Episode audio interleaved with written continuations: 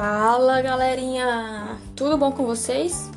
Já estamos no penúltimo capítulo do livro Educação e Tecnologias O Novo Ritmo da Educação, da autora Vani Kensky. No capítulo 5, intitulado Das Salas de Aula aos Ambientes Virtuais de Aprendizagem, a autora fala em como as TICs são utilizadas em atividades de ensino destacando o uso do computador e da internet ao citar os recursos de autoaprendizagem.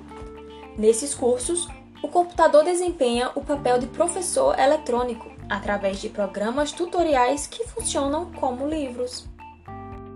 Cita ainda cursos oferecidos em CBT, Computer Based Trainer, e WBT, Web Based Trainer que treina os alunos com base na resolução repetitiva de exercícios.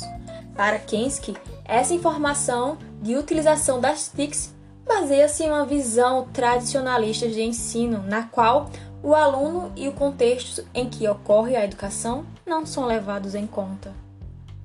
Neste contexto, Kensky discute possibilidades que podem ser utilizadas tanto no ensino presencial como no ensino à distância, concluindo que o uso intensivo de tais possibilidades fortalece a interação comunicativa e a relação entre o ensino e a aprendizagem. Comenta sobre as mudanças de percepção sobre as TICs no ambiente escolar, usando como exemplo a inserção do computador, quando isso ocorria de forma isolada, considerando como mais um equipamento similar à televisão, ao retroprojetor e aos outros recursos utilizados nas atividades pedagógicas nas escolas. Com o passar do tempo, após o aparecimento de programas e softwares, os professores e alunos foram treinados de modo a planejarem projetos para a inserção dessas tecnologias nas atividades de ensino. Além disso, os CDs, DVDs, programas interativos, enciclopédias, imagens e som tornaram o computador um auxílio de pesquisas e trabalhos diferenciados, surgindo novas demandas, inclusive a realização de projetos interdisciplinares.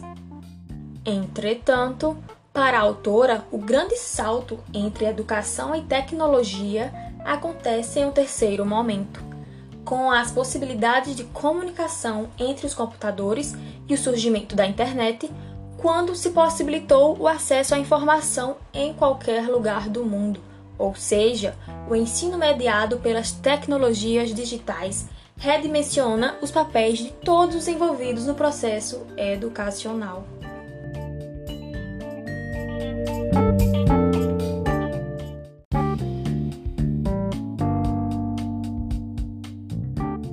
Fala galerinha! Chegamos ao último capítulo do livro Educação e Tecnologias de Kensky.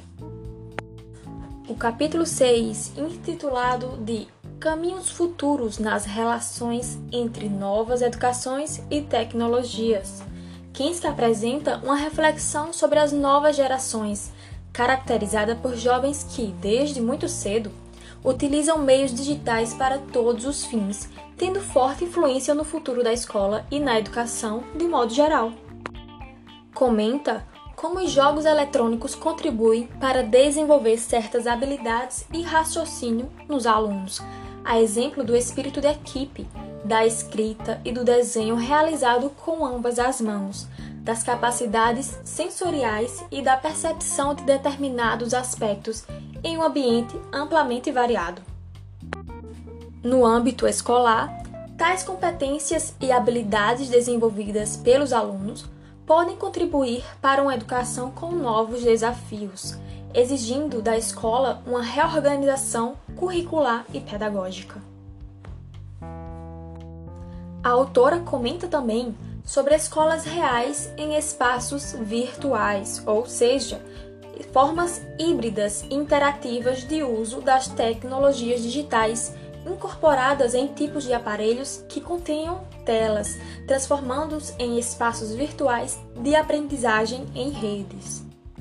Kensky faz uma reflexão a respeito do futuro das relações entre a educação e as tecnologias no Brasil, discutindo questões que envolvam a democratização do acesso às tecnologias digitais, como exemplo dos softwares livres que dão origem às comunidades para o desenvolvimento partilhado de programas, objetos de aprendizagem, bibliotecas virtuais e arquivos temáticos em todas as áreas do conhecimento, para uso nas mais diferentes situações de ensino. Ela faz ainda uma discussão sobre como será a garantia da fluência tecnológica para todos os brasileiros no futuro enfatizando a necessidade em investimentos em equipamentos, pesquisas permanentes para atualização das tecnologias e o uso intensivo de vários tipos de tecnologias, programas e softwares. Ressalta que a escola, neste contexto, precisa ser vista a partir de uma nova mentalidade, exigindo mudanças em sua estrutura e no seu funcionamento, bem como necessita de uma ampla reformulação curricular.